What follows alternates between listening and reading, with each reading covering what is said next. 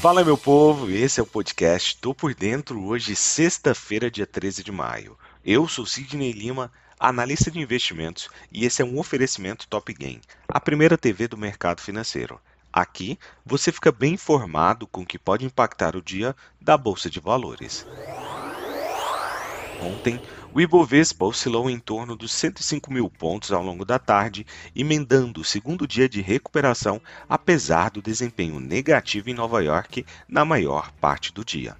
Ao fim, a referência da B3, o índice Bovespa, mostrava ganho de 1,24% e fechou o dia a 105.687 pontos.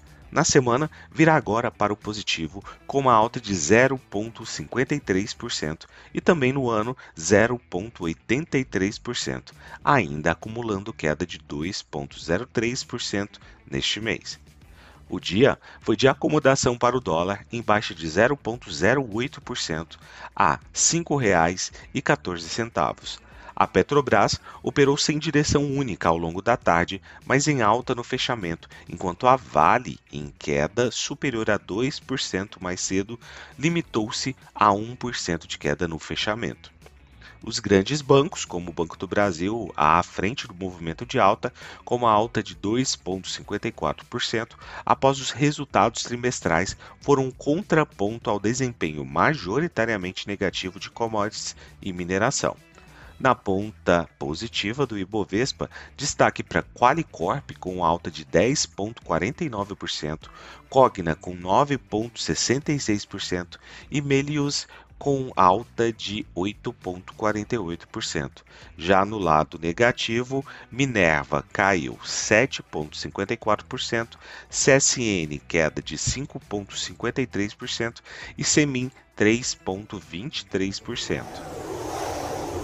Nos Estados Unidos, as ações encerraram uma sessão de vai e vem em leve baixa nesta quinta-feira, conforme investidores ponderavam sinais de que a inflação chegou a um pico com temores de que possa permanecer elevada por mais tempo do que o esperado levando a um aperto monetário ainda mais agressivo por parte do Banco Central norte-americano. Todos os três principais índices de ações dos Estados Unidos oscilaram e o S&P 500 chegou a uma distância curta de confirmar que entrou em um mercado de baixa depois de despencar em relação ao seu patamar recorde alcançado no dia 3 de janeiro.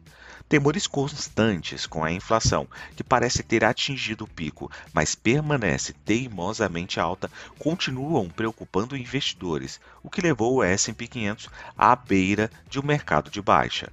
Nomes de mega capitalização, líderes de mercado que prosperaram no ambiente de juros baixos da era da pandemia foram os que mais pesaram sobre os índices, com destaque para Apple e Microsoft. Na Europa, as principais bolsas fecharam em queda nesta quinta-feira. O recuo do preço de commodities puxou para baixo ações ligadas ao setor. Além disso, ficaram no radar falas dos dirigentes do Banco Central Europeu que sinalizaram altas de juros e resultado fraco do produto interno bruto, o PIB, no Reino Unido.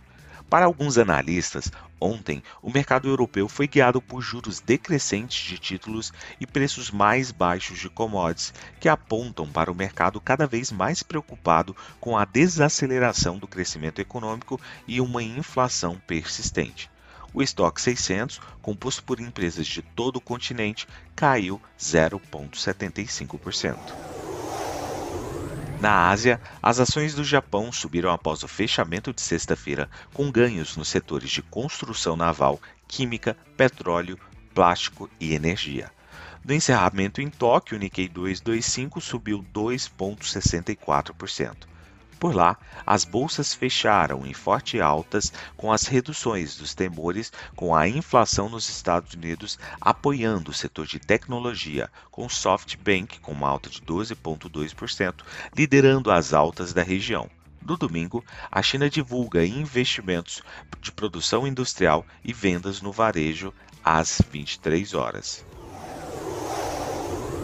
Partindo para o petróleo, os preços subiram cerca de 1,5% nesta sexta-feira, mas caminhavam para sua primeira perda semanal em três semanas, com as preocupações com a inflação e os bloqueios da China por causa da Covid-19 que desaceleraram o crescimento global, compensando as preocupações com a diminuição do fornecimento de combustível por parte da Rússia o mercado continua sendo pressionado e puxado pela perspectiva de uma proibição da União Europeia ao petróleo russo, reduzindo a oferta e pelas preocupações com a demanda global vacilante. O que se percebe é que para boa parte dos compradores existia um vislumbre de luz no final do túnel sombrio de bloqueio da China.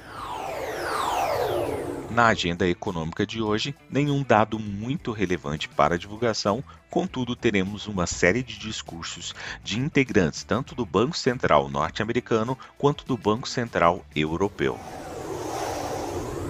Partindo para as cotações, agora que são 6 horas e 33 minutos do dia 13 de maio de 2022, o mundo respira aliviado, com o trio norte-americano em terreno positivo, Dow Jones a 0,74% de alta, S&P 500 a 1,06% e Nasdaq Bolsa da Tecnologia com 1,63% de alta.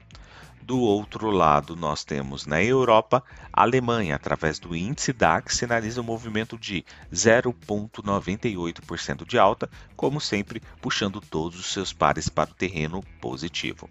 O índice VIX, na contramão disso tudo, cai 3,14%, sinalizando aí um aumento ao apetite quanto ao risco.